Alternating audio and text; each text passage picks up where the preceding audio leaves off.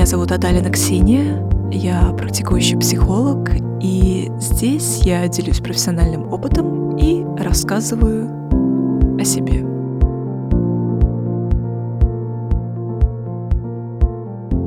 Искусство паузы, как потеря управления спасает нам жизнь. В июне 2020 года я попала под сокращение в компании, в которой на тот момент работала около четырех лет.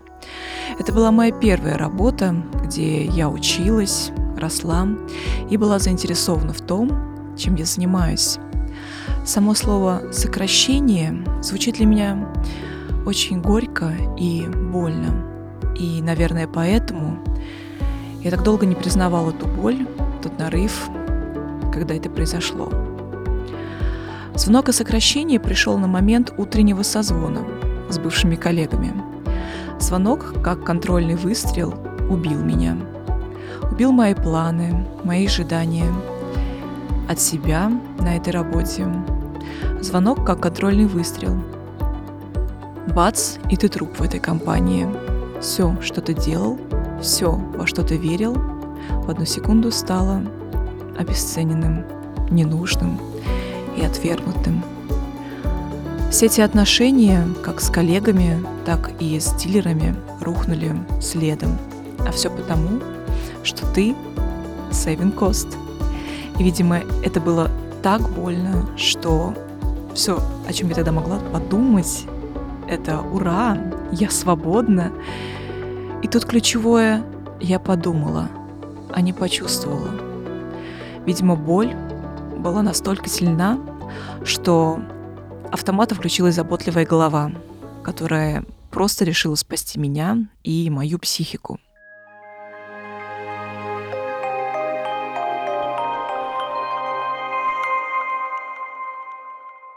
Мне повезло. На тот момент у меня была определенная структура жизни, спорт, чтение, ведение дневника на ежедневной основе, домашняя рутина, хобби. Оказавшись под сокращением, мне было за что уцепиться. Неосознанно за осознанное. Первая реакция всегда будет неосознанная, и только мы вправе выбирать, что это будет. Забегая вперед в мое прошлое, а в моем прошлом я зависимый человек, и, в принципе, понимаю, когда ты неосознанно хватаешься то, что начинает тебя разрушать, нам нужна кнопка «Контроль», потому что в момент страха, отмечу, реального страха, срабатывает хватательный рефлекс.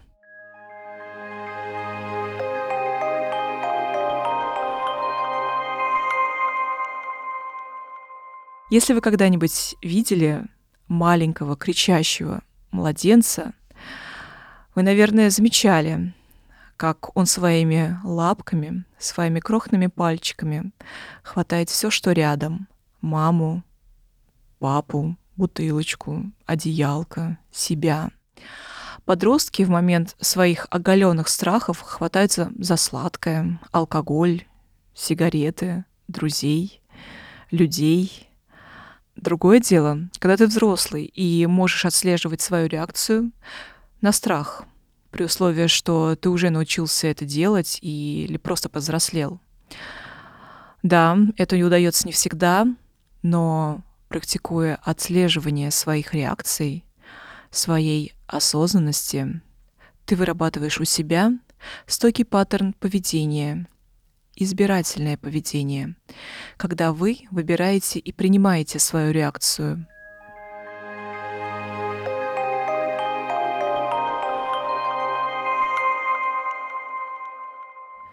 поведение можно и нужно натренировать. То, чему вы уделяете внимание, то, куда направлено ваше внимание, усиливается, становится базой, становится тем, что вас нельзя отнять. То, на что вы не обращаете внимания, становится пустым, чужеродным, неважным.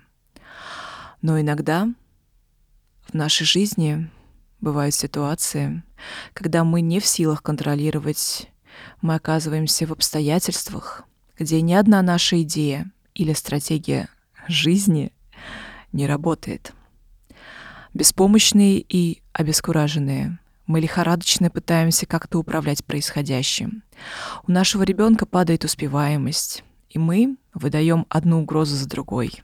Пытаемся найти контроль над его успеваемостью. Мы допускаем ошибку на работе и пытаемся любой ценой скрыть и исправить ее. Мы начинаем худеть, срываемся и сразу начинаем винить себя, и от этого срываемся еще больше.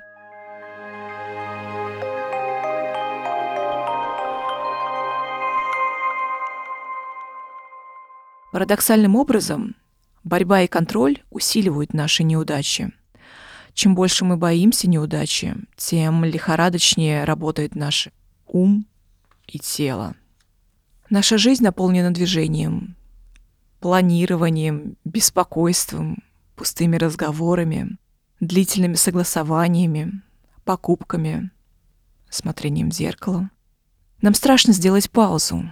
Мы не знаем, что произойдет дальше.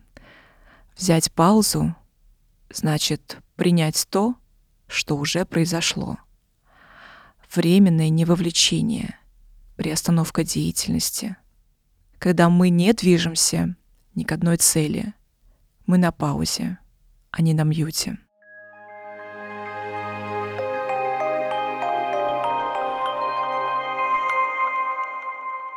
Пауза практически универсальна. Она может быть применимо ко всем обстоятельствам жизни.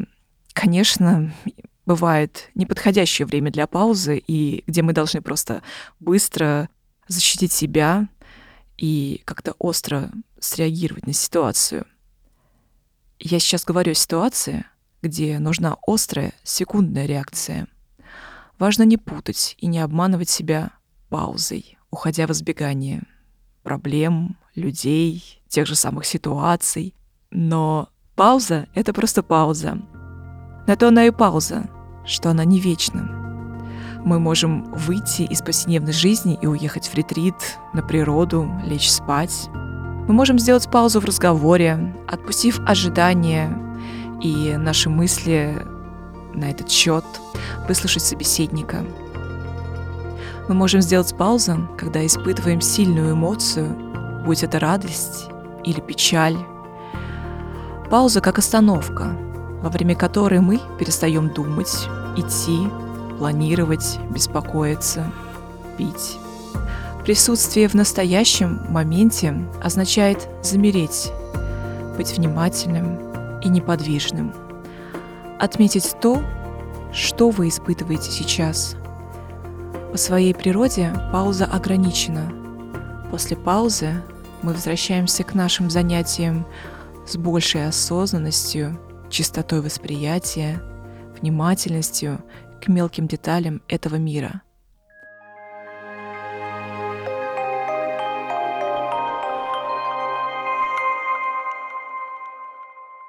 Теперь нам проще сделать выбор перед тем, что мы действительно хотим. Перед тем, как вы хотите, например, открыть бутылку вина или сделать заказ в Макдаке, или вонзить в зубы шоколадный батончик, сделайте паузу. Это может быть короткая медитация, выход на свежий воздух, просто очерк своих эмоций или вопрос к себе. А как я сейчас? Где я сейчас? Пауза отделяет ваше желание съесть что-то вкусное от желания испытать вину и уйти в самоотчуждение.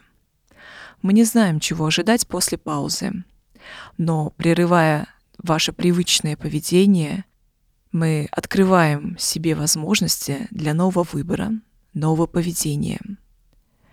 Мы можем обманывать себя в момент, когда пауза особенно необходима. В момент гнева, печали, аффекта, Благодаря искусству делать паузу мы перестаем избегать, спешить, торопить Мы учимся доверять своим переживаниям, своему уму, сердцу. Пробуждение, которое дает нам пауза, возвращает нас с круга задач к себе. Я желаю вам счастья, обладать причинами счастья. Пусть у вас все получится.